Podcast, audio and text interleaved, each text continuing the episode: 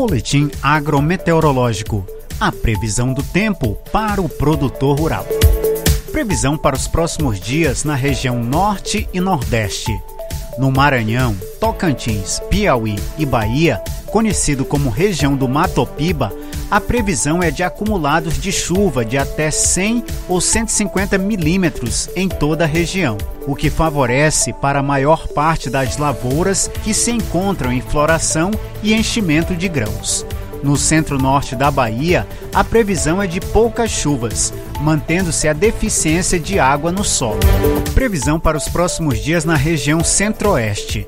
As chuvas deverão ser significativas, principalmente no Distrito Federal e no norte do Mato Grosso e do Goiás, favorecendo as lavouras em floração e enchimento de grãos em todos os estados. Previsão para os próximos dias na região Sudeste. Deverão ocorrer acumulados significativos de chuva, principalmente em Minas Gerais e no Espírito Santo essa previsão é favorável para o desenvolvimento dos cultivos de verão e a granação dos frutos de café. Previsão para os próximos dias na região sul. As chuvas deverão ser irregulares.